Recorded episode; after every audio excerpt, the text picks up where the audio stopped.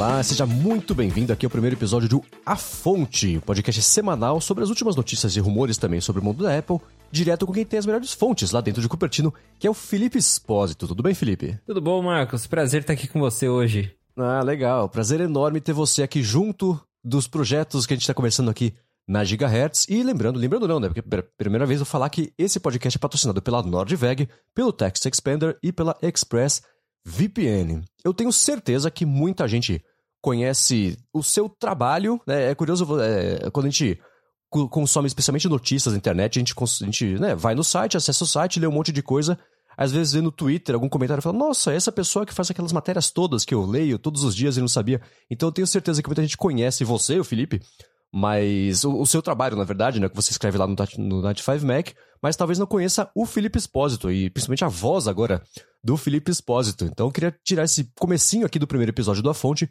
para você poder se apresentar. Eu sei que você, além do 95Mac, né, de, de contribuir lá para eles, você tem o iHelp BR também, né? Você começou com o iHelp BR, na verdade, há bastante tempo, né? É, isso aí. Eu comecei com o iHelp em 2009. Eu era criança ainda, né? Foi ali uma brincadeira que eu, eu, eu, já tinha, gostava muito de tecnologia, né? E falei, ah, quero criar um blog para eu compartilhar as coisas que eu fui aprendendo. Eu gostava muito de jailbreak na época, então eu compartilhava muito post sobre isso. Aí eu fui crescendo e, e, e isso foi crescendo dentro de mim, sabe? Tipo, ah, eu quero trabalhar com isso de alguma forma. Mas aí, ao invés de seguir diretamente para, por exemplo, né, o nosso amigo Rambo, que virou programador e tudo, eu já fui mais pro lado da comunicação. Então, acabei me formando em jornalismo e aí é, o iHelp me levou até onde eu cheguei hoje, né? Que sou editor do 95Mac desde 2019. Uhum. Então já tô um tempinho lá com eles. E hoje cubro aí notícias sobre Apple. É, de vez em quando vazo algumas informações. É, e, e, é isso que eu, que eu gosto de fazer e que eu faço no meu dia a dia, né? Me, me, me especializei assim né, no jornalismo, na, na, cobertura de tecnologia e cubro aí bastante Apple, mas também de vez em quando escrevo para outros sites do 95 também, escrevo sobre outros assuntos. É, mais recentemente eu tenho explorado um pouquinho mais o lado do Android para conhecer melhor, que era um lado que eu não acompanhava muito e agora eu tô acompanhando mais. Uhum. Então, né, gosto de tecnologia em geral, embora tenha mais afinidade aí com, com a Apple, né, o, o que tem de tecnologia aí eu tô, tô sempre atento. Legal. E é, você falou dos outros sites do grupo do Net5Mac, é muito engraçado, eu acompanho muitas notícias por meio do Tech Meme, vou deixar aqui, na... aliás... Vários links, sempre que a gente falar aqui no, ao longo do episódio, vão estar na descrição aqui do episódio, então vale dar mais piada. Inclusive dos patrocinadores também, para vocês poderem acompanhar as ofertas e às vezes fica um link meio, meio difícil de lembrar, então vai estar tudo aqui. E então eu acompanho várias notícias. O TechMeme é um site que é, é, é uma, editor, uma grande editoria de notícias de tecnologia que fica ligada em todos os sites e o que é relevante eles colocam lá. E sempre já com uma pegada, um resumo editorial no título e no site eles anexam informações complementares. Se uma notícia ela é replicada em outro site, com informações complementares eles colocam lá. Tweets reagindo também. E é engraçado que às vezes sai uma notícia sobre. Sei lá, sobre o. Ah, vazou o drone novo da DJI. Aí tá lá no, em algum site que eu nem conhecia, eu clico lá, vou ver uma notícia sua. Falo, mas ué. Aí eu vou ver faz parte do grupo Nut 5 Mac. Coisa de carro elétrico também. Esse grupo é enorme, né? Sim, acho, se não me engano são seis, sete sites. A gente tem o Electra, que é o de carro elétrico, tem o Drone DJ, tem o 95 Google, né, que acho que é o segundo mais popular ali depois do, do 95 Mac. Aí agora a gente tem também o Connected Watts, que é um site mais voltado para é, dispositivos fitness, é, como, por exemplo o Peloton, né? O próprio Apple Watch tem uma galera lá que daí cobre mais coisas específicas disso.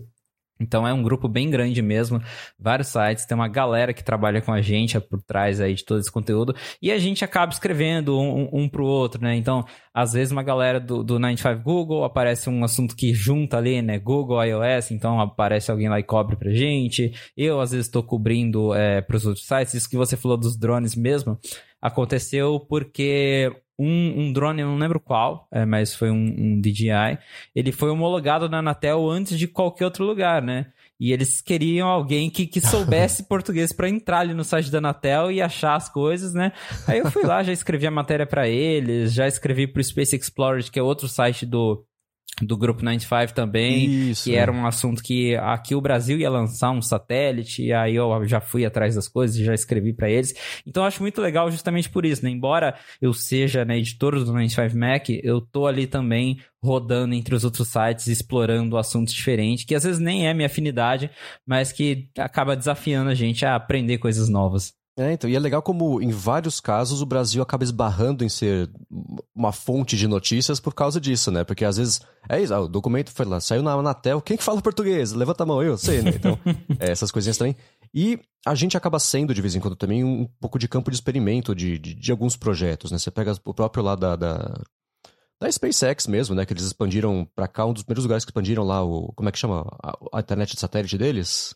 Starlink. Starlink, é, né? Então já até tá, tá rolando aqui, mais ou menos, mas, mas já tá rolando aqui também. E é verdade, e esse do Space Explorer também foi uma coisa que eu cliquei, que era uma notícia, eu acho que da SpaceX mesmo. E era a sua, eu falei, mas ué, que coisa, né? Como grande esse grupo. Esse Felipe Esposa tá em todo lugar, né? pois é, rapaz, onipresente. E, e, lá, mas, e uma coisa, né? Você ganhou, entre aspas, fama, projeção lá pra fora no 95 Mac, né? É, mas você tinha vazado também coisas lá no RPBR, né? Uma coisa, acho que foi um lance do Apple Watch que tinha vazado lá no comecinho. Sim, sim, sim. Na verdade, desde 2017 que eu venho vazando algumas coisas, né? Naquela época que deu aquele vazamento do Farmer do iPhone 10, que Aham. aí o Rambo também, né, ficou bem conhecido por, por esses vazamentos. Um outro desenvolvedor aí, é, é, gringo também, ficou bem conhecido. E aí, quando começou a rolar esses vazamentos do iPhone 10, que a Apple soltou por engano, né, um farmer do HomePod, e a galera começou a destrinchar os códigos pra achar o que, que tinha ali, eu falei, ah, vou entrar nessa também, né? Eu, eu como eu já, já tinha aquela coisa de gostar de jailbreak, eu já entendia mais ou Uhum. menos como é que funcionava as partes internas do iOS, falei, ah, vou, vou fuçar também, porque até então acho que nenhum de nós imaginava que, né, podia ter um segredo dentro dos farmers do iOS. Acho que ninguém parava pra olhar isso, que a gente falava, é a Apple, né? A Apple cuida de tudo, não sei o quê. E por fim, estava largando um monte de coisa lá.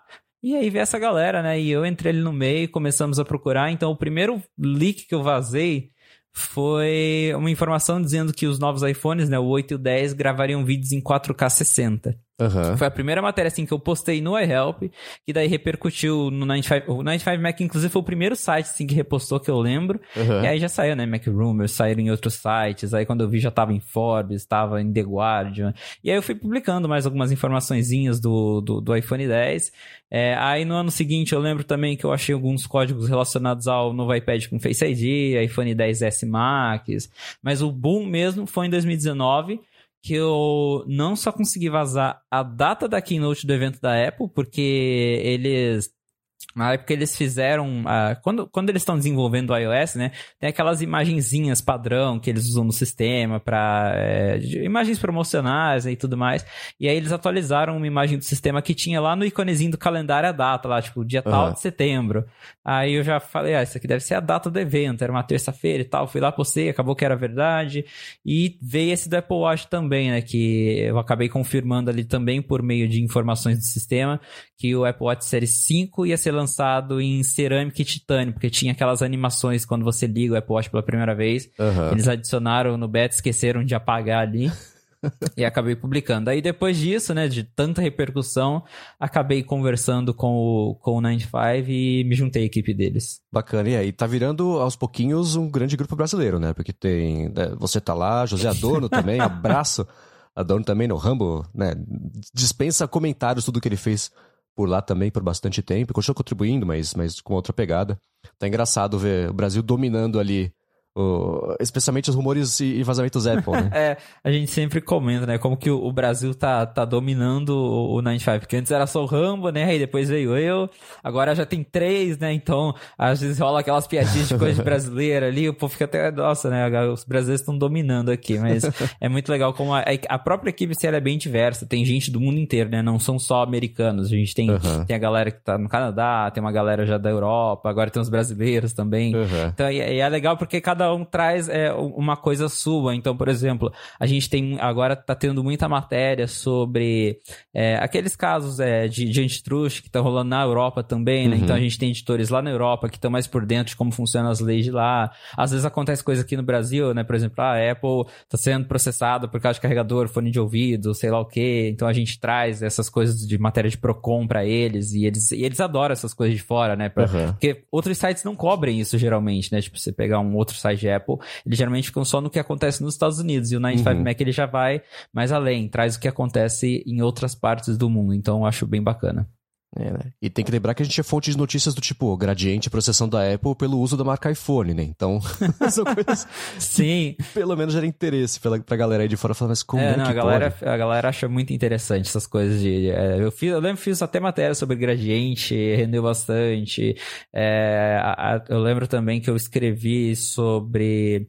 É, acho que, se eu não me engano, acho que um, um, iPhone foi. O iPhone SE, quando ele foi homologado no Brasil, que descobriram que ele ia ser fabricado aqui. Então, isso também, né, o pessoal acha interessante, porque uhum. não é comum a Apple fabricar aparelhos em muitas outras partes do mundo, né? Brasil e Índia são ali um dos poucos lugares em que eles fazem isso. E às vezes umas coisas mais, mais tristes né, que a gente acaba é, cobrindo também, né? Como por exemplo quando teve começou essa onda de da galera roubar celular e aí tava tão desbloqueando o celular e como que isso uhum. acontece, né? Então já já fui atrás, já escrevi matéria sobre isso. Então é, é, é bacana assim porque a gente dá acesso, né, a coisas fora do que acontece nos Estados Unidos, que é o que outros sites acabam é, focando. Uhum. Boa, é isso aí. Agora, uma coisa que eu sei que aconteceu nessas últimas semanas, que estive fora de férias, olha que beleza, antes do lançamento aqui da Gigahertz, você participou até do, dos áreas de transferência, cobrindo ali a minha ausência, eu sei que você trabalhou horrores na cobertura da WWDC, né? é, só, só um pouquinho assim, né? De semana de evento é tranquila tranquila, quase nada para fazer, né? Eu quero saber se você tá recuperado sobre a da cobertura, mas antes disso, eu quero tirar um minuto aqui do episódio para agradecer a Nordveg, que tá patrocinando o primeiro, o primeiro patrocinador aqui do primeiro episódio do A Fonte. A Nordveg, para quem não conhece, é uma fabricante brasileira de mochilas, fazem bolsas também, fazem malas, fazem carteiras, acessórios também, e fica em Picada Café, lá no Rio Grande do Sul. Eu tenho faz bastante tempo, uns três anos já, uma bolsa para notebooks dele para levar para lá e para cá o meu MacBook Pro, Usava todo dia antes da pandemia, uso de vez em quando agora quando vou sair de casa sei que tenho que trabalhar. E ela tá perfeita desde que ela chegou até hoje. Não tem um descosturado, o zíper não trava, né? Nunca achei nenhum defeito nela. Ela foi feita mesmo com aquela atenção que eles prometem para cada produto, que no caso da mochila, por exemplo, precisa de 4 horas para fazer, porque todo o processo é feito com bastante cuidado, uma pegada mais artesanal, até mesmo com atenção. São duas por dia que eles fazem só com as costureiras deles, por causa de todo esse cuidado que eles têm que ter. Além da bolsa também para levar o notebook que eu tenho, eu ganhei da namorada, faz um tempo da minha namorada um presente, que é a, é a mala de viagens da Nordveg, com a necessaire também, e a mesma coisa, tudo certinho, qualidade super boa, acabei de viajar, usei bastante também, nenhum defeito nelas, e não tem do que reclamar, né? Ainda assim, se você comprar alguma coisa e precisar de ajuda, a Nordveg oferece garantia vitalícia para as bolsas, mochilas e malas, e oferece troca de devolução também, grátis, né, claro, em até 30 dias, e além disso também, ela oferece frete grátis para quem comprar lá no site acima de 500 reais. A Nordveg tem uma variedade bem grande de opções, especialmente de modelo de mochila, das malas também, né, com várias opções de cores. A parte de forro também tem várias opções de, de cores de forro para você escolher. E para a parte de acessórios, ela acabou de lançar também uma carteira que vem já com espaço para você colocar o AirTag da Apple, se você tiver comprado um, que é uma coisa que é bem útil. Né? Se você estiver também pensando em comprar um, é uma coisa útil, dar uma espiadinha nessa carteira que ela acabou de lançar. Então, se você quiser uma bolsa, quer uma mala, uma carteira de qualidade, feita com responsabilidade ambiental também, que é uma coisa bem importante e que vai durar bastante, que é um ótimo presentão também, fica aí a dica. Acesse o link nordveg.com, eu vou soletrar, N-O-R-D-W-E-G.com, tem link aqui na descrição, e na hora de fechar sua compra, você usa o cupom AFONTE, escreve tudo junto, AFONTE, que com esse cupom Além de você poder aproveitar um desconto que eles dão já de 50 reais na primeira compra para qualquer mochila, bolsa ou mala, ou então 10% de desconto para comprar qualquer carteira ou acessório, você vai entrar no sorteio também do Kit Workplace que eles têm, que tem um deskpad bem bonitão de couro de 70 por 40 centímetros, um porta-objetos de couro também e um organizador, né, porta-cabos, que também é de couro. Essa promoção vale para todo mundo que usar esse cupom A Fonte, né, tudo junto, até 31 de julho, então acessa lá nordveg.com para conhecer melhor a linha de produtos, usa o cupom A Fonte para além de garantir o desconto, se concorrer também ao Kit Workplace, que eu tô com inveja já de quem vai ganhar, que eu tô de olho no meu também. Muitíssimo obrigado, Nordveg, pelo patrocínio aqui tanto da fonte quanto pelo apoio a toda a Gigahertz. Valeu, Nordveg. Vamos lá.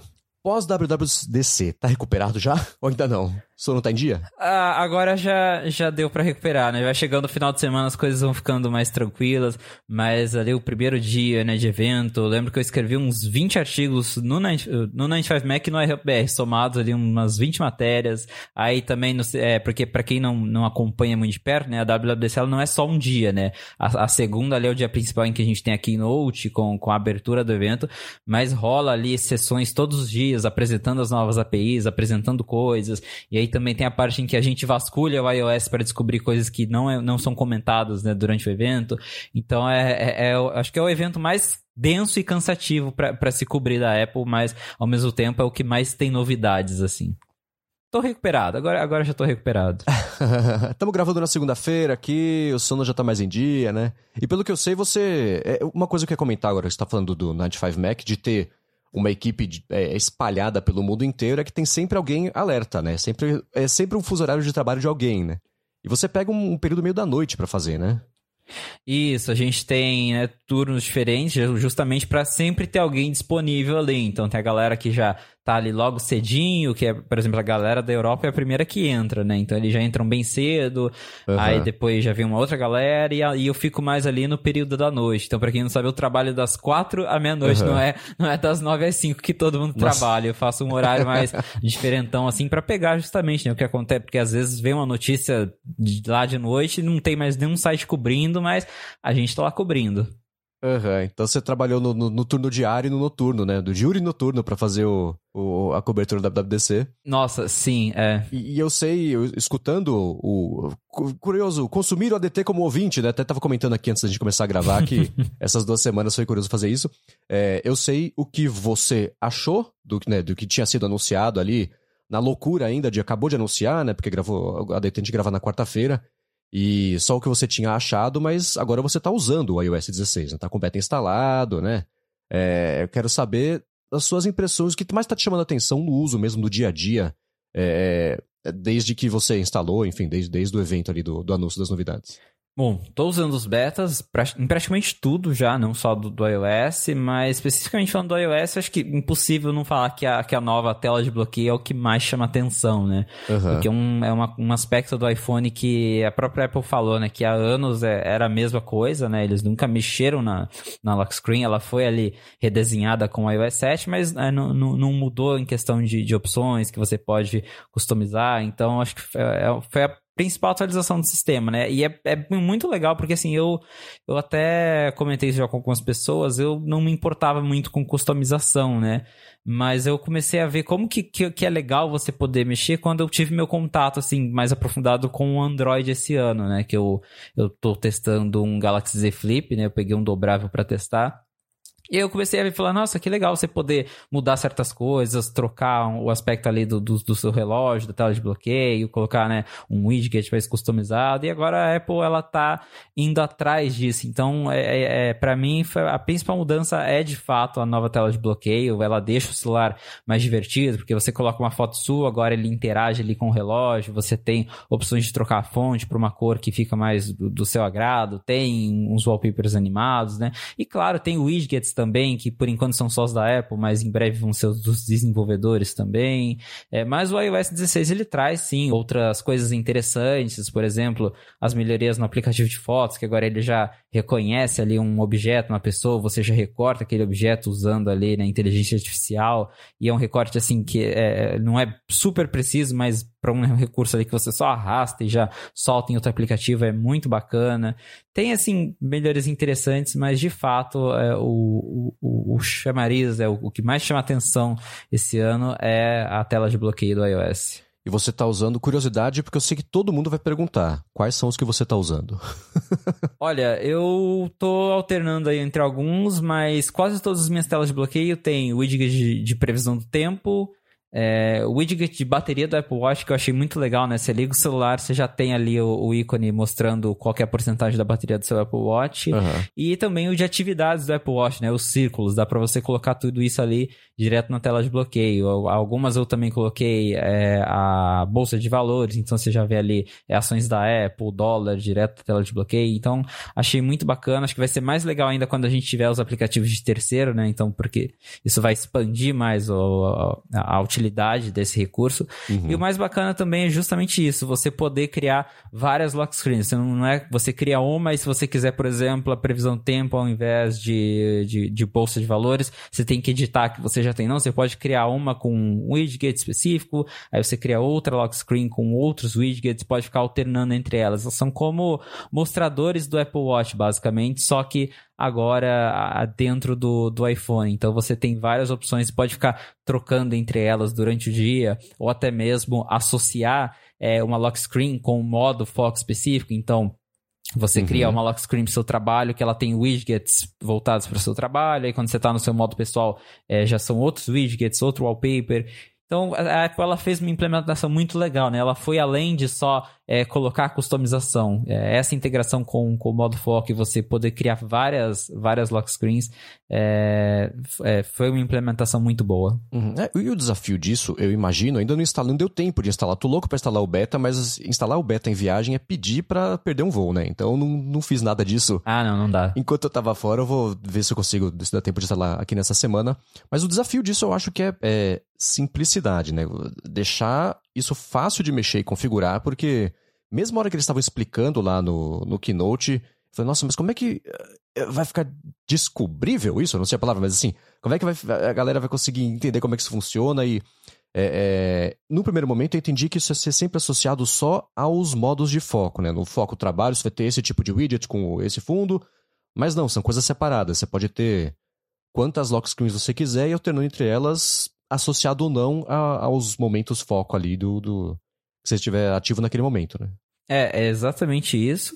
E como eu falei, né, vai além dos focos e ao mesmo tempo é essa questão da simplicidade, né? Pelo menos para quem tem Apple Watch, é muito natural, porque a primeira coisa que eu fiz quando eu instalei o beta no iPhone foi segurar o dedo na tela para ele abrir aquela seção de mostradores em que você vai pro lado, escolhe outro, e é exatamente assim que funciona. Então, é, se você já é um usuário de Apple Watch, você já está familiarizado com a edição, com os widgets, que são basicamente as complicações da Apple Watch. Então, uhum. eles fizeram sim uma interface assim que você é, já é de certa forma familiarizado assim, sem ser muito confuso.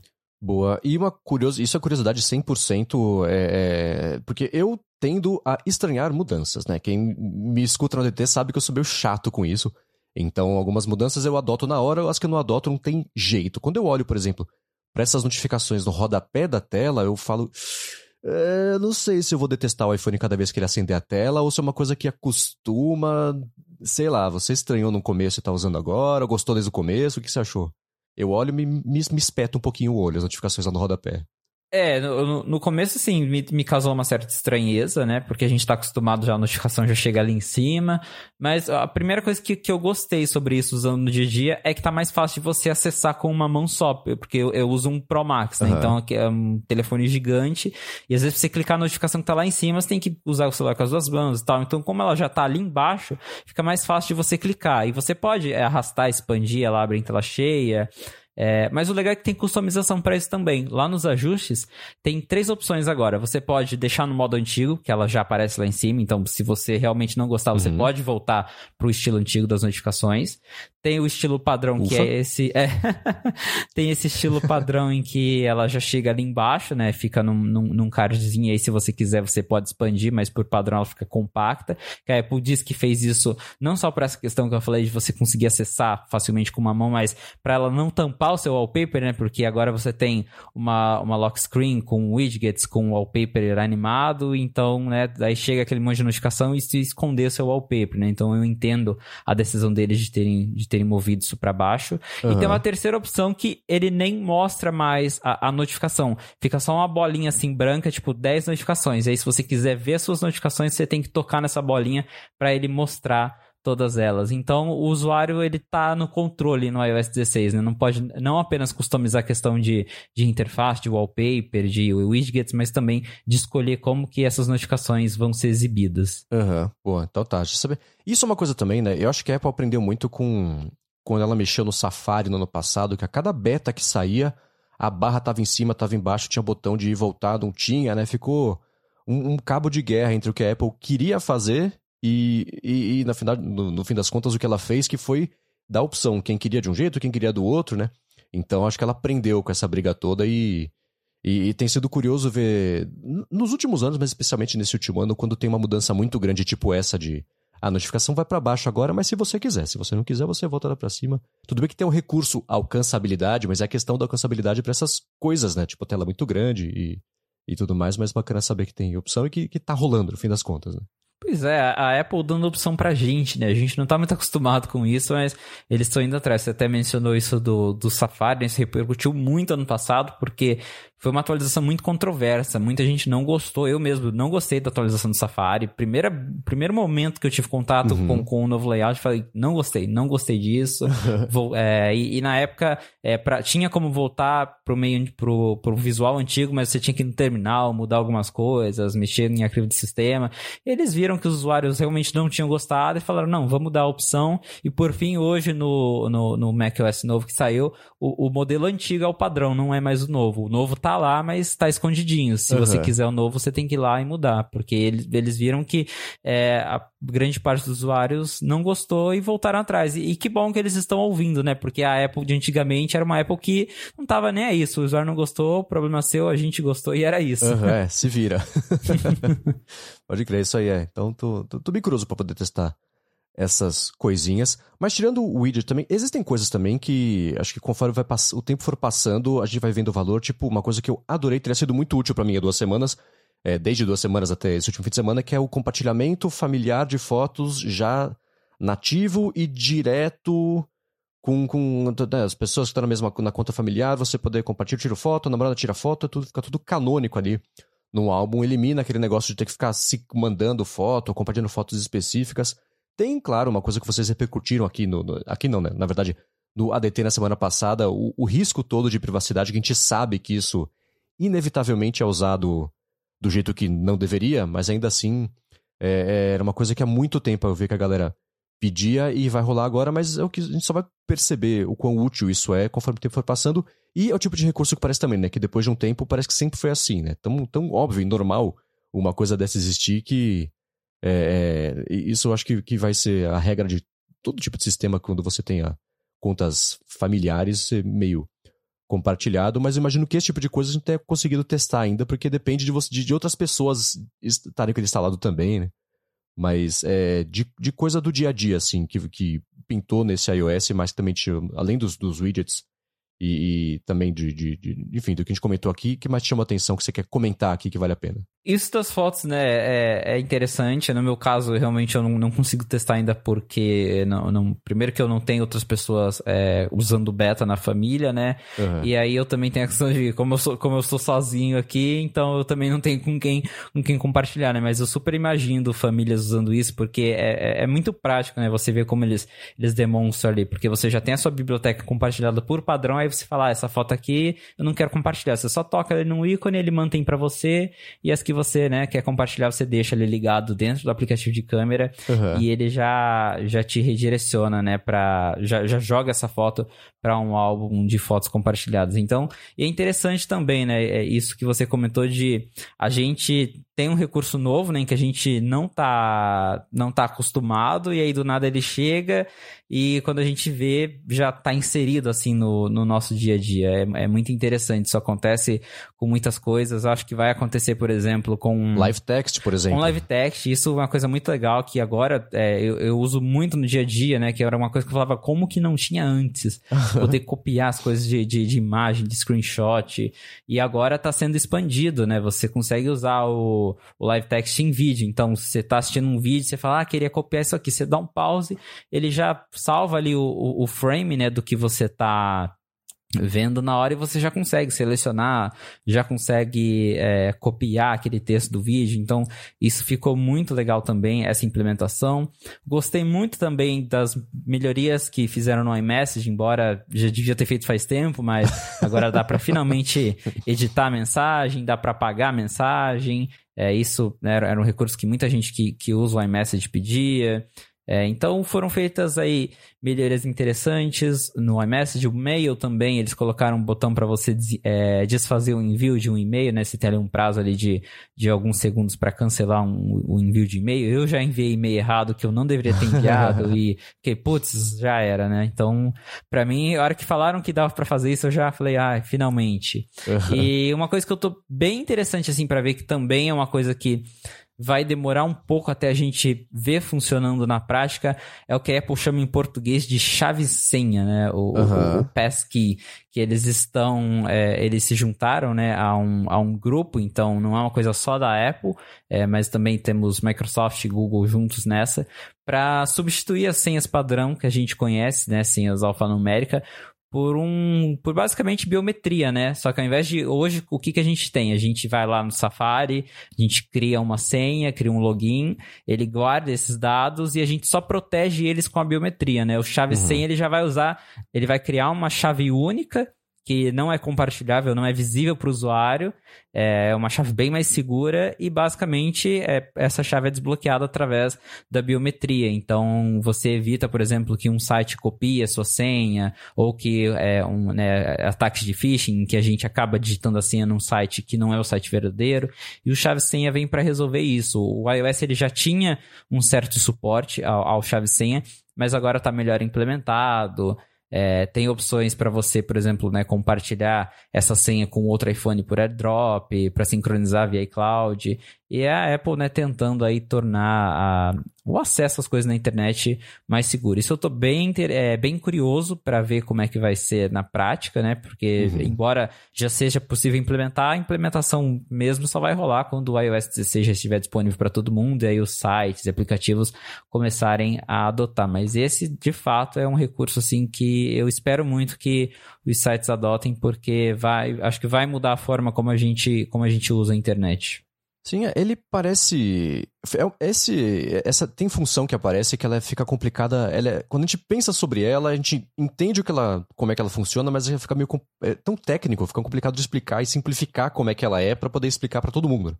Mas ela parece ser uma espécie de evolução da prática de todo mundo ter, por exemplo, que deveria ter se não tem, um administrador de senhas, que é aquela coisa, você tem uma senha única para o seu administrador de senhas e lá dentro tá o seu grande baú com senhas que é, é, podem ser aleatórias, aquele monte de letra e número. Senhas seguras, no fim das contas, né? Cada uma em um serviço. Então, e, essa função ela parece ser uma evolução disso e torna essa administração de senha transparente, porque é o aparelho que faz a administração e você só tem a sua biometria ali para liberar ou não o acesso. Então acaba ficando bem mais seguro porque você não tem esse risco, né, de você, se alguém souber a sua senha única, se ela acabar é, enfim, se ela acaba vazando por algum motivo que não deveria vazar, porque a senha única não deve ter cadastrado em, em nenhum lugar, mas ainda assim parece ser um pouco de evolução disso. E a, a notícia melhor sobre isso é justamente que as outras empresas estão entrando com isso também, né? Não vai ser só da Apple. Isso só funciona se todo mundo entrar junto, né?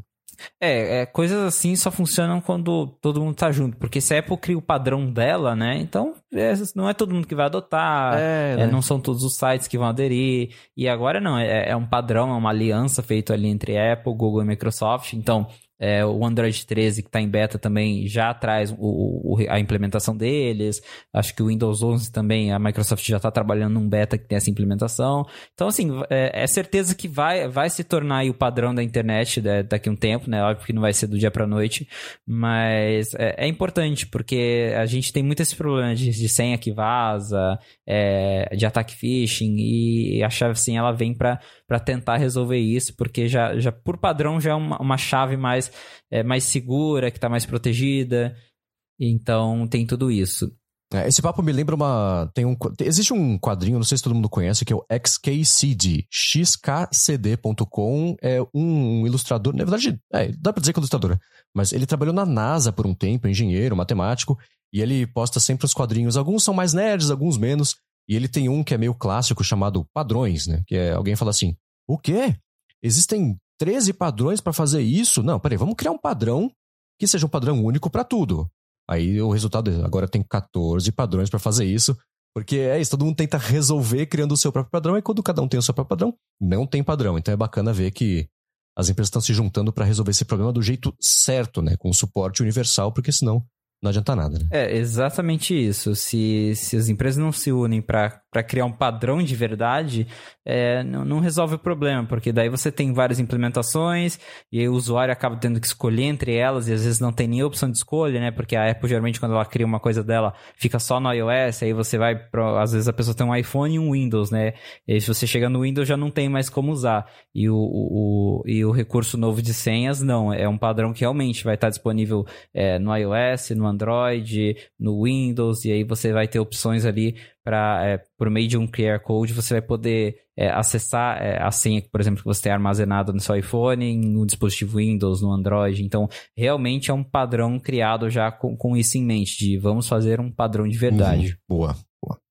Agora, uma coisa até, a gente falou um pouquinho sobre o que pintou e tinha as notícias inevitáveis da gente que acompanha muito o mundo da Apple, especialmente lá no Note 5 Mac, que são as notícias do que a Apple não anunciou, né, na WWDC, mas que acaba vindo junto no pacote porque não, tem que preparar o terreno para o que vem por aí e até coisas que.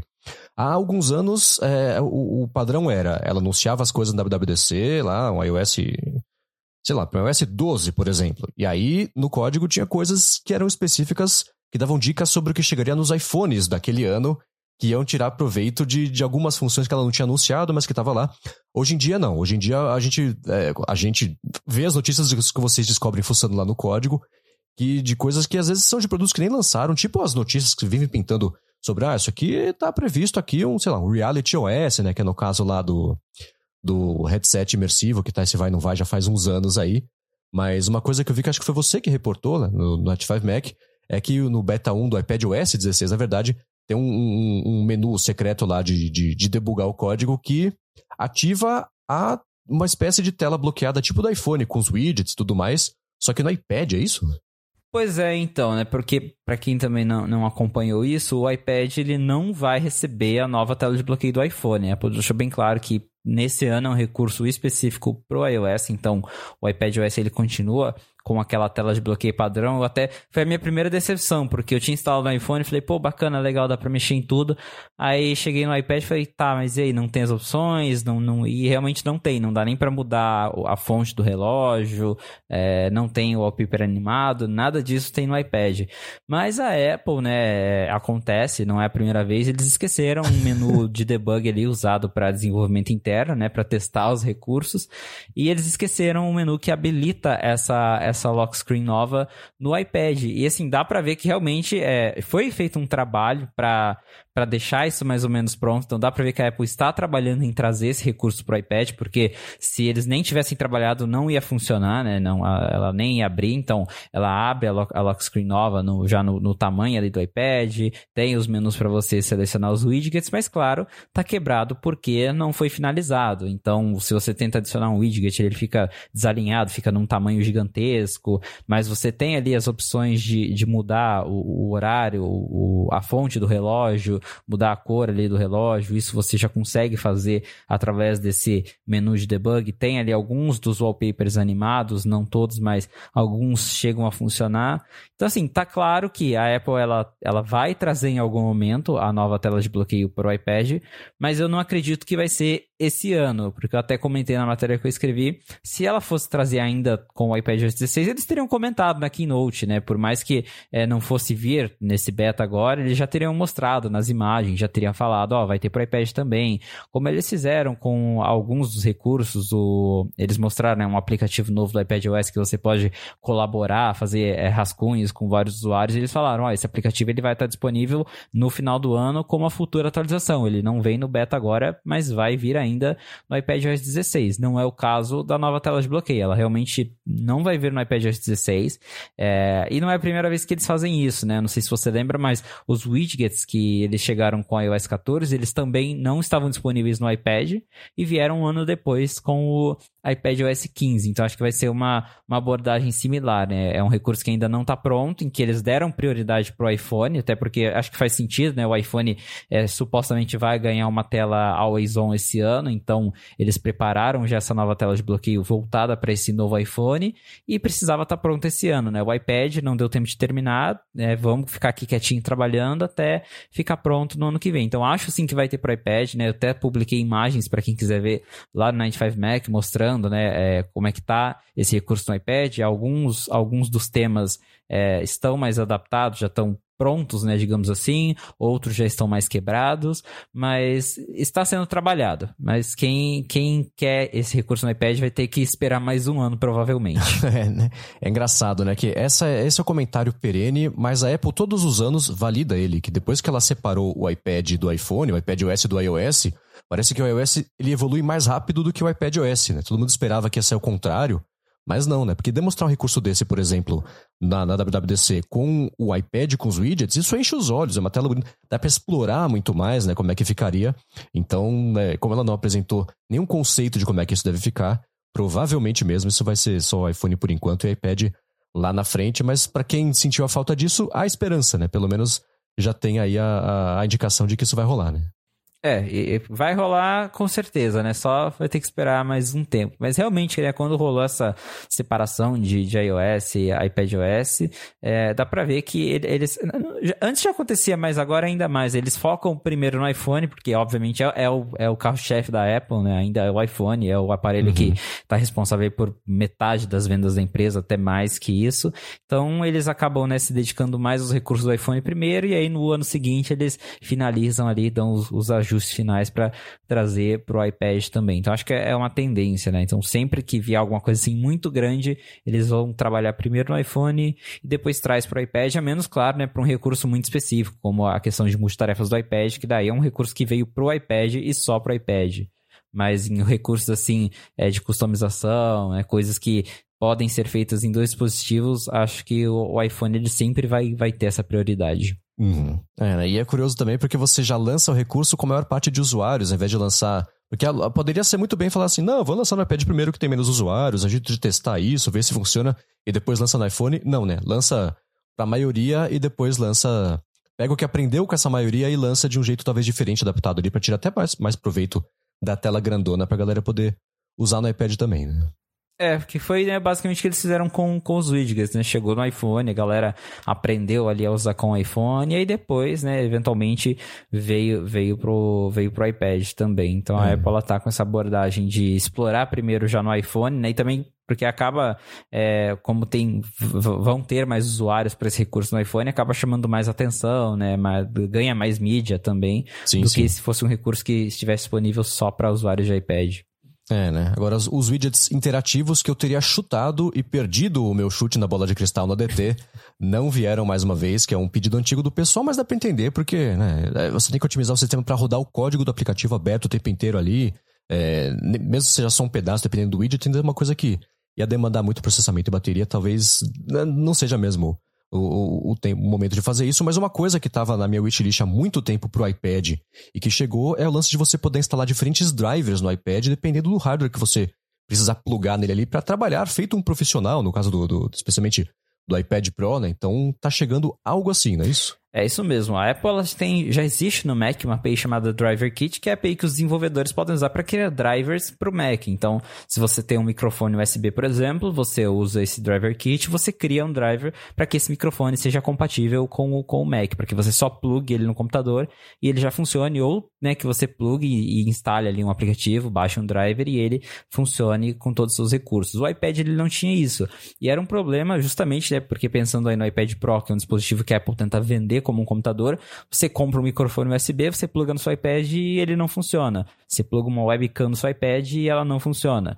É, e agora isso vai mudar, porque o iPad OS 16 ele tem a API do Driver Kit, então os desenvolvedores também podem criar esses drivers é, USB para o iPad OS. Por enquanto, a Apple vai suportar dispositivos USB, PCI e de áudio, então é, são três categorias de drivers que podem ser criadas para o iPad OS 16. E aí também, né, basta é, a pessoa baixar por exemplo, o aplicativo desse microfone e o microfone vai ser compatível com o iPad, não só com o aplicativo do, do, do acessório, mas vai funcionar assim para todo o sistema, né? Então, se você comprou um microfone, baixou o aplicativo dele, ele vai funcionar com o GarageBand, vai funcionar com, com outros aplicativos do iPad, não só com aquele feito específico para o aparelho. Então, é uma mudança muito importante, é um passo é, em direção mesmo a tornar o iPad mais computador, né? Que é o que se fala todo ano, né? Tipo, ah, o iPad é uhum. computador, não é computador. Então, ter o Driver Kit é, é um passo importante nessa, nessa direção. Mas é, tem um porém. O Driver Kit ele só está disponível para iPads com chip M1. A Apple ela não explica o motivo, mas um possível motivo para isso é que só o iPad M1, é, o iPad Pro M1, ele tem conexão Thunderbolt, né, que é uma conexão mais rápida e mais uhum. avançada, e o iPad Air 5, embora ele não tenha Thunderbolt, ele tem USB 3.1 geração 2, então também é uma porta mais rápida, que tem mais versatilidade, enquanto os outros iPads com USB é, comum, né, ele já é uma porta mais antiga, é uma porta que é, tem um padrão mais antigo, mais lento, então talvez por isso que a Apple ela ela deixou o, driver kit específico pro iPad M1, porque o iPad Pro M1 e o iPad Air com chip M1 eles têm é, uma uma conexão mais avançada, então por isso fica mais fácil de, de você ter o suporte aos drivers para eles. Lógico que né, no futuro, conforme a Apple for lançando novos iPads, acredito que todos eles, é, até por exemplo, um iPad mini novo vai suportar os drivers, né? Mas por enquanto, só iPad M1 vai, vai ter o, o suporte ao driver kit. De qualquer forma, uma importante atualização para o iPad OS, é uma, até uma surpresa assim, porque eu não imaginava, né, ver a Apple finalmente permitindo que você lance drivers para o iPad OS. Uhum. É, drivers e plugins, né? Sempre foram o maior mistério de como é que a Apple faria isso. Plugin de Photoshop, por exemplo, né? Que é o tipo de coisa que é, é complicado. Ele se integra ao, ao, Photoshop por baixo ali do capô, direto nele, mas tem que dar suporte ao sistema também. Como é que isso fica no, no iPad, no, touch. Então sempre foi um mistério. Drivers agora a gente vai ver, pelo menos descobrir é, como é que a Apple vai fazer. E acho que você falou bem o lance de, de ah, por enquanto é exclusivo do M1, mas esse, esse, é um, esse é o tipo de problema que o tempo resolve, né? É chato agora, é uma dor temporária Saber que não, essa função é só isso, tá? É só... E tem muita coisa que a gente tá vendo que só tá saindo e que é exclusivo para chips M1, mas isso em 5. 5 é, é, cinco anos é bastante tempo, eu sei, né? Mas ainda assim, é, dá pra ver que não dá. É, seria pior deixar de lançar uma função bacana porque ela não tem integração com o, o, processador da Apple e os Intel, por exemplo, os x86, do que fazer essa limitação, porque a limitação aos pouquinhos, né? Que todo mundo vai comprando coisa ao longo dos anos. E aí o padrão vira isso, né? Então, isso é, bacana ver que finalmente drivers estão chegando aí no, no iPad. Pena que para uma quantidade bem limitada por enquanto aí de, de usuários, né? Agora, uma coisa também que eu vi que pintou. Eu não sei se foi código ou se foi coisa que ela até detalhou lá nas sessões da WWDC. É, só agora, isso entra um pouquinho no mundo dos rumores também, que é do headset dela. Rumores mais ou menos, né? Que já tá só não confirmou porque ela não anunciou, mas a gente já viu, havia bastante tempo vazar, que eu comentei, do Reality OS, né? Vazamento de a galera, a diretoria da Apple já sendo apresentada, como é que vai ser um, pelo menos um dos headsets imersivos e os atalhos, os, atalhos, os caminhos que a Apple tomou é, para até chegar nesse produto que ela deve lançar em breve ou não, a gente pode falar sobre isso aqui. Eu quero falar sobre o que pintou aí no código do nesses betas todos relativos a isso, mas antes quero tirar um minutinho aqui para agradecer ao segundo patrocinador do episódio de hoje, que é o Text Expander. Para quem não conhece, essa é uma ferramenta muito útil de produtividade para Mac, tem para Windows também, tem para Chrome, iPhone, iPad, e eu usei por bastante tempo uma coisa que, que é muito bacana, mas mais, útil que eu já usei, na verdade, no Mac. Ela, bem basicamente, vai servir para você poupar vida e não ter que ficar escrevendo as mesmas coisas todas as vezes. Então, com o Text Expander, você configura atalhos de texto e quando você tem que digitar, e quando você digita, na verdade, esses atalhos, ele troca o atalho pelo texto completo ali, do jeito que você tiver definido. Então, no e-mail, por exemplo, né, que já tem um texto meio pronto que você tem que mandar ou responder toda vez, você pode criar o texto de resposta, configurar lá como um atalho do Text Expander, e aí você digita esse atalho e ele cola já o texto pronto com formatação, negrito, itálico, link, cor, se você precisar, né? Tudo certinho já, do jeito que você configurar. Você também pode prever alguns campos customizáveis, então, tipo o nome da pessoa para quem você vai mandar mensagem. Então você ativa o atalho, preenche o nome da pessoa e pronto. Dá para fazer isso também com o subject do e-mail, o endereço de e-mail, enfim. Ele já joga lá o texto prontinho sem você ter que copiar, colar, ou então pior, né? Ter que escrever toda vez a mesma coisa. Uma coisa bem poderosa também do Text Expander é que além do plano individual que eles têm, eles dão suporte também para empresas, tem plano empresarial, então com isso dá para equipes inteiras terem acesso às versões mais atualizadas de um e-mail, por exemplo. Estou dando um e-mail que é um exemplo mais, mais, mais rapidinho, todo mundo já passou por isso, né? Então você tem equipes inteiras com um texto só padronizado e bonitinho ali para poder usar, ou de várias versões de textos diferentes também, se você precisar. Então cada atalho fica tudo automático e eles têm esse foco bacana em colaboração para o plano empresarial. Então, para conhecer melhor o Text Expander e garantir, ó que bacana, 20% de desconto para assinar o plano individual, faz o seguinte: acessa o link textexpander.com barra a fonte. Tem link aqui na descrição. Com esse link, além de, de economizar tempo usando o mesmo Text Expander, você economiza dinheiro também e ainda por cima ajuda aqui o podcast. Então, mais uma vez, acessa lá textexpander.com barra a fonte. Tem link na descrição também.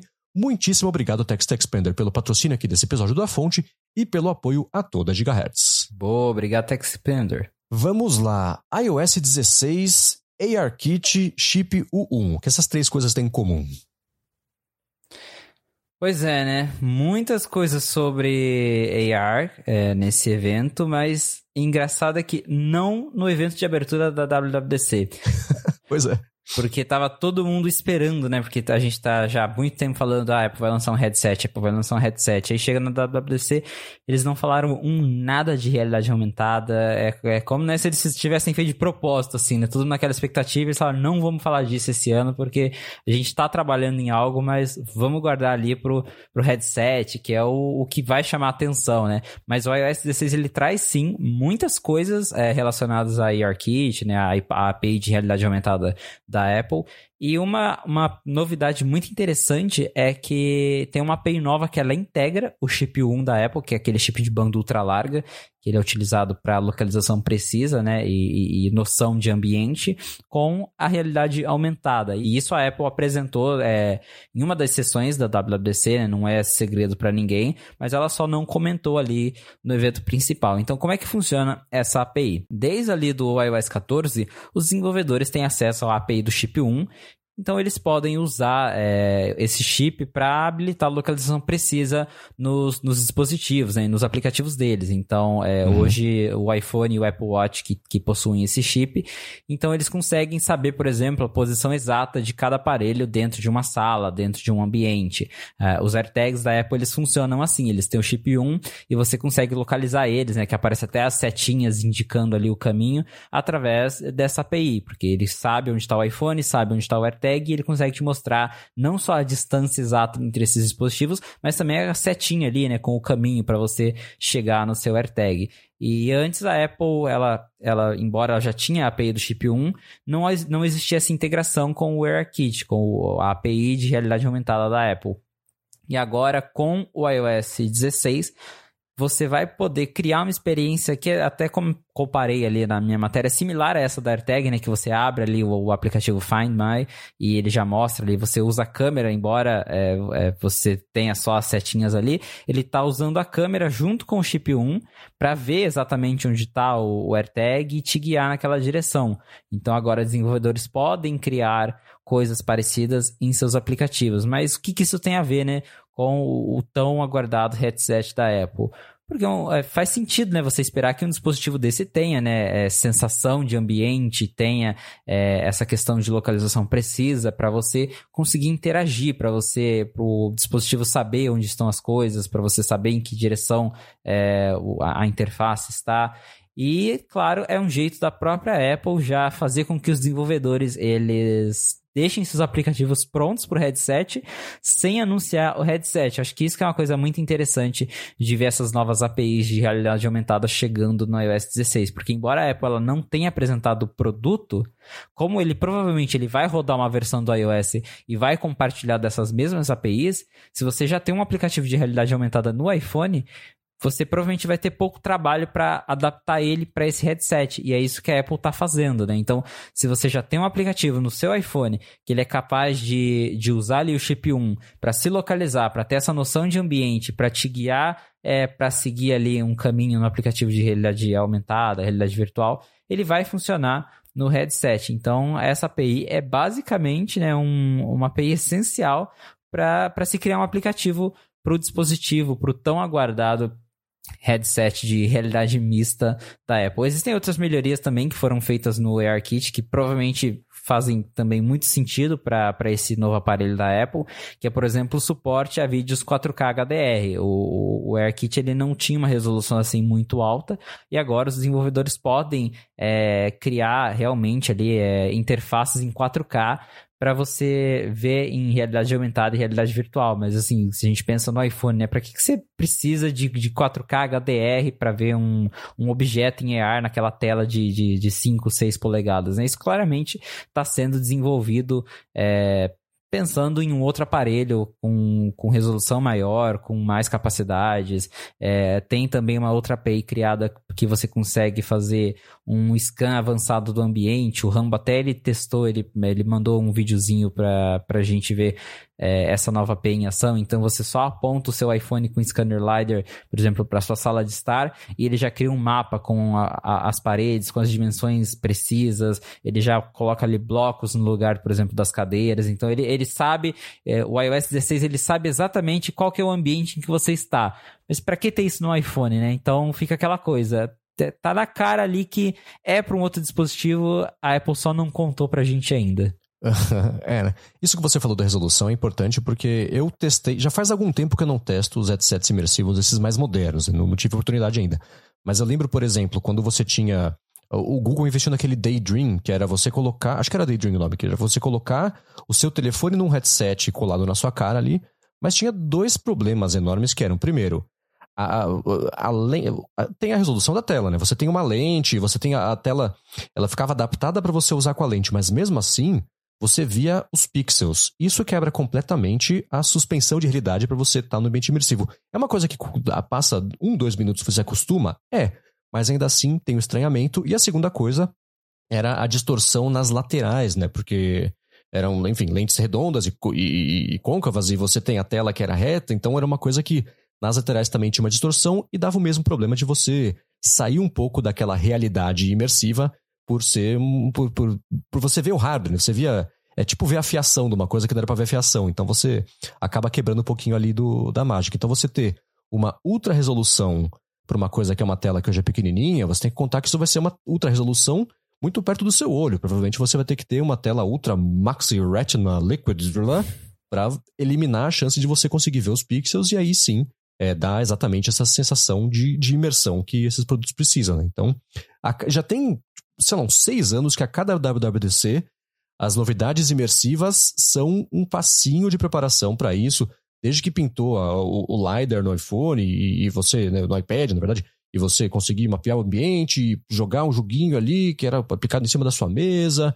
E hoje, tudo quanto é tipo de coisa que a Apple lança e outros produtos e outras empresas também lançam, você vê lá como é que fica a cadeira aplicada na sala, você vê como é que fica o computador aplicado em cima da sua mesa. Então, essas coisinhas todas são, são isso de dar suporte, todo mundo aprender a fazer e quando lançar o headset, já ter um corpo grande de, de, de produtos disponíveis. Produtos não, né? Mas enfim, de aplicativos e soluções disponíveis ali que não seja nem difícil adaptar também para o headset imersivo mesmo por parte dos desenvolvedores quando isso finalmente pintar.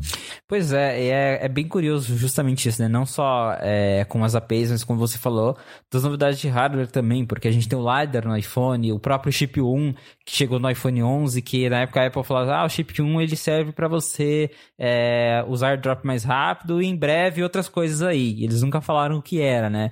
Você fala, pô, pra que para que que tem isso, né? E agora a gente vê, por exemplo, depois a Apple colocou um nos AirTags, que já abriu, né, expandiu ainda mais aí o, o, uso desse chip, e no AirTag já tem essa, integra essa integração com o AirKit, já tem a integração ali que você consegue usar a busca precisa. Então, é, são recursos que estão ali, mas que você tá na cara que, que foram feitos para né, um propósito maior, uhum. se assim a gente pode dizer. É, isso aí. E tem rumores também sobre quando. Na verdade, tem rumores sobre quando que vai chegar há quase 10 anos, né? Mas que, ah, tá pro ano que vem, daqui dois anos, não, agora atrasou, não sei o que lá, nananana. Mas é, tinha, inclusive, uma expectativa bem grande de que nessa WWDC a gente veria algum anúncio já um teaser, alguma coisa sobre o headset mesmo, porque, é, enfim, tinha muita fumaça para não ter fogo, mas no fim das contas era só fumaça mesmo, não vimos nada disso. Mas tem rumores de que, é, é, é pelo menos, os, os, um dos headsets mesmo, imersivo, o capacete, né? Olho, fecha, olho fechado não, mas o capacete na frente vai deve chegar aí no finalzinho desse ano, ou na verdade não é mais no finalzinho desse ano, agora é no, no começo do ano que vem. E pintou junto disso um rumor também de que os óculos vão chegar no final de 2024, né? Então, é, tem um, roadmap bem grande com vários produtos, na verdade, a serem lançados entre esse primeiro que pode chegar no começo do ano que vem e os óculos mesmo, que eu acho que é o que todo mundo espera que seja lançado, porque é mais próximo do dia a dia de todo mundo, né? É, óculos mesmo ali só no finalzinho do ano que vem. Né? Pois é, a Apple ela não está trabalhando em apenas um headset, né? ela está desenvolvendo aí dois produtos ao mesmo tempo. E às vezes as pessoas até confundem os rumores, mas são coisas distintas. O headset é, o, é como você falou, é o capacete em que você vai colocar ali, vai tampar toda a sua visão e você vai ter essa experiência imersiva, né, de, de entrar no mundo virtual. E os óculos já são aquele, aqueles dispositivos mais do dia a dia, em que você vai colocar um óculos ali, possivelmente até podendo colocar uma lente sua e vai enxergar ali a, a interface, vai enviar uma mensagem, uma notificação direto no seu olho, né? Ele vai ser um, um dispositivo mais simples. O que a gente está perto de ver, o que deve acontecer entre o final desse ano e o início do ano que vem, é, agora grande parte dos analistas já aposta aí num, num anúncio ali entre janeiro e fevereiro, é o headset de realidade virtual imersivo, e é esse dispositivo que, que tá para chegar, esse capacete aí. É, a Apple, obviamente, ainda não confirmou nada, né? Mas está ficando cada vez mais claro, cada vez tem mais referências a, a, esse dispositivo dentro do iOS, seja diretamente ou indiretamente, né? Com, com essas novas APIs, como a gente comentou. Então, assim, falta pouco para ele chegar. E esse aparelho, ele vai ser, acredito eu, mais de nicho, né? Porque é, você não sai com capacete por aí na rua, né? Você não vai sair com um negócio desse andando por aí, viajando com ele. Você vai usar geralmente em casa para você sentar, colocar um jogo, ver um vídeo ali de uma forma mais imersiva. Então, é, é vai ser o primeiro passo da Apple para um dispositivo focado né, em, em, realidade aumentada e virtual, vai ser muito importante com certeza, mas acho que o grande negócio justamente é o óculos, esse sim deve demorar mais para chegar, até porque, né, ele é, um, é, é, embora o, o, headset ele seja mais potente, né, porque estão comentando aí que ele vai ter um super chip da Apple, ele vai ter ali telas 8K dentro dele, justamente para não ter esse problema que você comentou de você ver os pixels, então é, ele vai ter sensores mais avançados, só que ele é, vai ser né, um capacete, um trambolhão que você não usa no dia a dia. E o óculos não, né? O óculos ele já vai ter que ser mais compacto, vai ter que ser aquela coisa que a gente só coloca ali no rosto e ele meio que, que desaparece, assim. Não que desaparece, mas que você. Enfim, é, vai ser como se fosse um Apple Watch, né? Que é, é embora ele seja um dispositivo que tenha várias funções, é, é, um relógio que você coloca no seu pulso, né? Usa como um acessório. E, e, às vezes você até esquece que ele tá ali, que é, que é um super relógio, que é um computador no, no seu pulso, uhum. né? É, e a ideia do óculos é a mesma coisa, mas o óculos ele deve demorar aí um pouquinho mais para aparecer. O primeiro passo da Apple vai ser com o, com o headset mesmo. Beleza, agora um produto que esse sim a gente sabe que vai chegar nesse ano, que não tá confirmado também, mas, né, é, assim, é, quem quiser apostar contra isso vai perder dinheiro, né? Que teremos iPhones novos nesse ano, né? e eu sei. Imagina a Apple não lançando iPhone novo, né? Pois é, né? Wall Street iria loucura. Não do jeito bom, como tem acontecido não do jeito bom há, há uns meses já também em Wall Street. Mas enfim, é, a gente tá vendo alguns rumores mais precisos, né? Seja lá o que significa, sobre o que vai pintar nos iPhones 14. Eu vi que é, você reportou especialmente sobre as câmeras agora do iPhone 14. Mas antes de falar disso, eu quero descer aqui o último patrocinador do episódio de hoje, que é a Express VPN. Ela tem duas grandes vantagens de VPN, que são uma conexão segura para você poder navegar e a possibilidade também de você poder usar a internet como se você estivesse em algum outro país do mundo, quase qualquer outro país do mundo. A privacidade todo mundo já sabe, né? Quando você se conecta, por exemplo, num Wi-Fi público, de hotel, de aeroporto, de shopping, sei lá, não é nada impossível, nem muito difícil, na verdade, alguém se enfiar no meio da conexão ali e colocar seus dados trafegados em risco, né? Então, com a ExpressVPN, você protege a sua conexão e você passa a usar o seu dispositivo, seja computador, seja tablet, telefone, TV também, eles dão suporte, com tudo criptografado e como se você estivesse numa espécie de modo anônimo permanente, né? Que é o, uma das utilidades de, de VPN. Isso quer dizer que ninguém consegue nem rastrear sua atividade e nem olhar também para os dados trafegados. Já agora, a segunda parte que eu comentei, né, de você poder se conectar como se você estivesse em qualquer lugar do mundo, é ótimo que você consegue acessar, por exemplo, a Netflix se você estivesse nos Estados Unidos. Né? Então, os catálogos, a gente sabe, são catálogos diferentes de, de, dependendo do país. E a mesma coisa, não só Netflix, mas outros serviços também de streaming. Então, se você estiver fora do país, por exemplo, e quiser acessar um vídeo do YouTube que só, só abre se você estiver aqui no Brasil, você pode usar a ExpressVPN para falar que você está no Brasil, mesmo não estando, e aí você libera isso também, e vice-versa também, que a gente sabe que é uma coisa bem útil para quem quiser dar mais piadinha em, em, catálogos aí que os serviços disponibilizam em outros países. Uma preocupação também que muita gente tem com VPNs em geral é como é que isso afeta a velocidade da conexão, né? Porque a gente sabe que o, dado faz um caminho maior para chegar lá e voltar, então isso pode afetar um pouco da velocidade, mas é uma coisa com a qual a ExpressVPN também se preocupa. Por isso, ela tem uma conexão bem rápida, sem atraso, conexão estável, confiável e segura ainda por cima, o que é bacana. Então, para conhecer melhor a ExpressVPN, faz o seguinte: acessa expressvpn, então expressvpn.com/a fonte e com esse link, você vai ganhar três meses de graça para assinar o plano anual. Além disso, você tem 30 dias para testar também.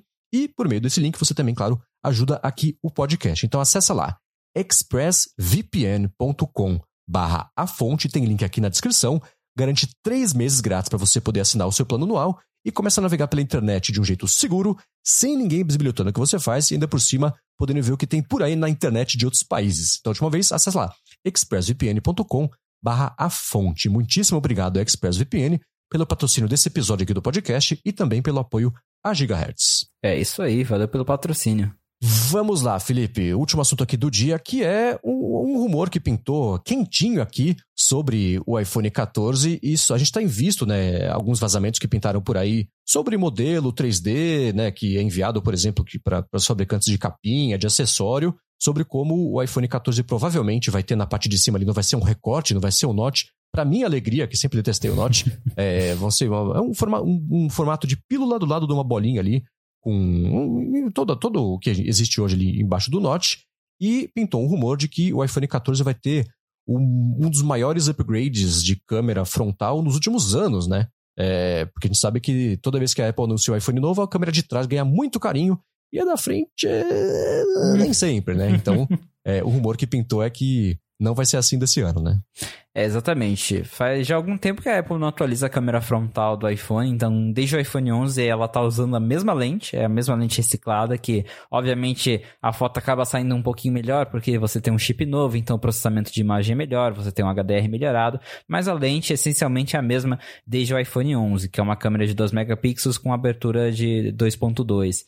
E agora, segundo aí é, rumores, né, e esse último vem do analista Mint que ele é bem conhecido aí por ter suas fotos fontes já direto nas, nas fornecedoras é, da Apple o Mentico afirma que é, esse ano a gente vai ter uma grande atualização na câmera frontal do iPhone. Claro que também são esperadas né, grandes mudanças aí para a linha Pro nas câmeras traseiras, mas a câmera frontal vai ganhar aí um pouquinho de atenção da Apple. Então a gente vai ter uma lente de seis partes contra cinco partes que é a lente atual e a abertura vai aumentar para 1.9. Então a gente vai ter mais luz nessa câmera, logo ela vai ser melhor para tirar fotos né, em ambientes mais escuros, vai ter menos ruído.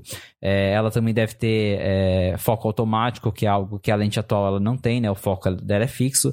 Então, pra galera aí que gosta de selfie, pra galera que também faz vídeo para redes sociais, o iPhone 14 vai ser, vai trazer novidades interessantes no aspecto de, de câmera frontal. A Apple, ela já, segundo o Minchico, ela já definiu os seus parceiros, né, os seus fornecedores, ela até trocou alguns deles por conta de problemas é, de, de produção, de qualidade das peças, mas, segundo o Ku, já está tudo certo, tudo pronto para fornecer aí é, a, a nova câmera frontal para toda a linha de iPhone 14. Hum, é, e isso me, me faz pensar também sobre os Macs, né, porque a gente tem é, é, é, é, o mesmo assunto, né? Toda vez que lançar. Tudo bem que agora, nos últimos que pintaram, teve upgrade de, de, de câmera, mas é, é, curioso ver como nos últimos anos todos sempre tinha expectativa de uma melhora de câmera e isso não acontecia, mas agora. Que bom, né? Que, que vai ganhar um pouco de. Que Apple deixou um pouco. Eu acho que ela contava um pouco com a estratégia do Google, né? De conseguir colocar muita inteligência artificial e processamento, então complementar a falta do hardware com o software e isso é, é oferecer o mesmo resultado sem ela ter que gastar e, enfim, né, é colocar um hardware melhorzinho. Mas que bom que parece que para esse ano não vai ser assim, né? É, é porque assim, é, é, até um certo ponto você consegue, né, fazer otimizações de software, você consegue usar o, o processamento para melhorar essas imagens. O Google faz um excelente trabalho com o Pixel né, nesse quesito, não, não tenho dúvidas. Mas chega ali uma hora que, que, que, tem a limitação, né? Você não consegue ir além. Você precisa de um hardware melhor, você precisa de uma lente maior, de uma lente com mais abertura. E esse ano parece que, que vem aí. A Apple ela vai trocar a câmera frontal e para os modelos Pro eles devem ganhar também uma nova lente traseira, a grande angular deve ser atualizada com é, 48 megapixels, compatível aí com vídeos 8K pela primeira vez no iPhone. Então, vai ser um ano bem significativo aí para quem gosta de câmera. É, né? E o Ming Chico, é, a gente escuta falar muito sobre ele, quem acompanha, né? A gente, digo todos, né? eu, você e ouvintes, é, porque ele é um cara que gera muita notícia boa e confiável, porque ele tem fontes muito boas na cadeia de suprimentos de peças da Apple, né? Então ele fala, por exemplo, ah, agora a empresa tal e tal vai fornecer os, o, o, o componente da câmera para a Apple. Às vezes a empresa nem confirmou para ele, mas é uma empresa que agora em junho acabou de receber um pedido de 40 milhões de componentes para uma empresa de tecnologia. Fala, poxa, né? O que será? Então que é, será? ele vai juntando é, ele vai juntando essas coisas todas e, e, justamente por ser uma coisa bastante previsível, esse ciclo de fabricação, de, de, de aprovação de conceito e depois começo de fabricação de, de larga escala é, para os iPhones para lançar em setembro, outubro, tem sido divididinho, mas ainda assim é, é, é, muito previsível isso. Então ele vê a movimentação e para onde está apontando e, e faz essas, essas previsões todas e dificilmente erra porque ele, ele, ele, ele tem uma boa um bom discernimento também, né, do que, do que publicar, do que esperar mais um pouquinho para poder publicar com certeza, ou não publicar se acabar que um, um, um, palpite que ele tinha acabando sendo isso. Né? É, o Core é uma boa fonte e, e, como você falou, a Apple, como ela é aí, acho que é a empresa que, que o iPhone é o smartphone mais vendido, né, um dos mais vendidos do mundo, então eles se antecipam muito na produção do aparelho. É, ele vai ser lançado em setembro, em, no máximo no finalzinho de junho, né, que a gente está caminhando para isso agora, a produção em massa tem que começar, porque ela vende aí é, milhões e milhões de unidades, né, logo no lançamento, e ela precisa ter essas unidades prontas. Não dá para começar a fabricar iPhone é, no final de agosto para começar a vender em setembro. É, então, é, a, a toda a, a, o desenvolvimento de um iPhone ele é pensado muito antes, né? Então, a gente vai ver agora o iPhone iPhone 14 sendo anunciado em setembro, lá dentro da Apple eles já estão fechando os detalhes do iPhone 15 para no começo do ano começar né, a, a, pedir os componentes, a testar componentes para até o meio do ano já estar tá colocando essa produção em massa. Então é daí que vem grande parte dos vazamentos, né? Porque por ser uma produção muito grande, a Apple ela precisa fazer acordos, fechar compras com muita antecedência. E é quando a gente fica sabendo de detalhes como esse. Exatamente. Né? E detalhes que tem vazado também sobre a linha desse ano é que, ao contrário do que temos hoje em dia, pelo menos ainda, né, que são quatro tamanhos diferentes, vão ser dois. São dois modelos Pro, dois modelos não Pro, que vai ser um grande e um pequeno, e só. E tem uns rumores desencontrados sobre o processador, né? Você vai ter um, tem um papo de que talvez seja o mesmo do ano passado para alguns modelos e os Pro, e, enfim, aí não, né? Mas tá meio confuso esse meio de campo, ou não? Já tá mais, tem ficado mais mais acertado isso nessas últimas semanas? Olha, eu continuo achando estranho e até eu ouvi de, de, fontes próprias que é isso mesmo. A gente vai ter alguns modelos com chip A15, que é o chip do iPhone 13, e outros modelos com o chip A16. Os motivos, assim, obviamente são desconhecidos e eu duvido que a Apple vá revelar, mas imagino eu que seja por conta de fornecimento, né? A gente tá naquela, passando pela escassez de chips, então provavelmente a Apple vai guardar os chips novos para os iPhones mais caros, né? Que, que são os aparelhos que chamam mais atenção, né? A linha Pro. É, tanto que a linha Pro uhum. sempre é a que vende mais, porque é, é naturalmente, né? É, é o carro-chefe da Apple. E os iPhones, os normais, né? Igual a gente hoje tem iPhone 13 iPhone 13 Pro, o iPhone 14 normal, ele deve continuar com o chip A15, embora a Apple vai usar uma versão que tem mais memória RAM, então é, talvez não seja exatamente o mesmo chip que a gente tem no iPhone 13 hoje, mas vai ser baseado é, no A15 Bionic, talvez ali com mais RAM, com algum detalhezinho outro, talvez um núcleo a mais de GPU, que é o que eles fazem às vezes é, com novos processadores, mas o chip novo mesmo, com a nova arquitetura, vai ficar restrito aos modelos mais caros. Mas, por exemplo, a câmera frontal, tudo indica que vai ser é, atualizada em toda a linha, não só na linha linha Pro. E o iPhone 14 deve ganhar aí um novo tamanho, né? O mini deve desaparecer. Isso também eu já ouvi de fontes próprias. Que a Apple ela vai descontinuar o iPhone é, mini, que hoje a gente tem o 13 mini e vai lançar um chamado iPhone 14 Max, que seria uma versão mais barata do modelo de 6.7 polegadas que hoje só existe na linha Pro. Então a gente vai ter é, iPhone 14 e iPhone 14 Max com 6.1 e 6.7 polegadas e iPhone 14 Pro e iPhone 14 Pro Max também com 6.1 e 6.7 polegadas. Então serão os mesmos tamanhos, você só vai escolher se você quer ele na versão Pro com mais recursos, com a tela é, usando já aquele layout novo, né, sem o Note, ou o iPhone 14 normal, que vai ter um chip A15, que é, não vai ter a câmera é, que filma em 8K, mas que vai ter aí algumas outras melhorias mais discretas. Boa, é. Isso as, a gente vai chegar agora, né, passando a loucura da WWDC, passando a novidade do interesse da WWDC, acho que vão voltar com mais força os rumores sobre essa parte de hardware, porque, enfim, setembro tá aí, né? Parece que não, mas já já a gente já está falando sobre, sobre o evento e, e o que esperar e, e, o pós. Então, acho que logo logo deve pintar mais rumores de, de fontes diferentes apontando para o mesmo lado, que geralmente é o que começa a acontecer nessa época do ano aí pós-WWDC, né? É, passou a WWDC, é um pulo para chegar no, nos iPhones, né? É, é, passa tudo muito rápido. E agora realmente é só. É, é, confirmar o que a gente já sabe, né? Confirmar os detalhes. Porque em questão de design a gente já viu praticamente tudo, né? Já vazaram vários renders, então a gente sabe que os modelos Pro por fora eles vão ser muito parecidos, mas é, a tela ela vai ser redesenhada, né? Vai ter um, um novo recorte ali ao invés daquele Note que a gente conhece. Os modelos 14, eles, os modelos de entrada da linha 14 devem continuar com o mesmo design, mantendo o Note inclusive, eles não vão ganhar a nova tela, segundo os rumores. E agora a gente vai confirmando, né, o, esses detalhezinhos, como a resolução, a abertura da câmera, é, a velocidade do processador, quantidade de RAM. Mas assim, já, já tá tudo acho que bem fechado, né? Serão quatro modelos, é, os tamanhos serão os mesmos entre a linha Pro e não Pro. É, o Pro vai ser o que vai ter mais destaque, né? Por conta não só da nova tela, mas também por ser o que vai ter o chip novo, por ser o que vai ter as câmeras traseiras mais avançadas. E agora é só basicamente esperar o lançamento chegar, né? A gente já sabe também que o iPhone 14 Pro deve ter uma nova tela Always On, né? Que é aquela tela que a Apple chama de tela retina sempre ativa, que a gente já conhece no Apple Watch. Vai vir pro iPhone e com certeza essa tela vai se aproveitar aí da, da nova tela de bloqueio do iOS 16, em que a gente tem os widgets que devem ficar ali sempre aparecendo quando você tá com a, com a tela apagada. Boa. Muito bem. Quero agradecer aqui aos três patrocinadores do episódio de hoje, que foram a NordVeg, Text Expander e ExpressVPN. Agradecer, claro, a você que está escutando aqui. Obrigado por estar tá escutando aqui, é, é, presenciando ou, ou testemunhando o primeiro episódio aqui do A Fonte. E, claro, muitíssimo obrigado, Felipe, por estar aqui com a Gigahertz e fazer parte, fazer parte não, né? E ser o motivo aqui desse podcast existir. Muito obrigado, Marcos. É, agradeço aí a, a oportunidade né, da gente estar tá começando esse projeto juntos. Vem coisa boa por aí.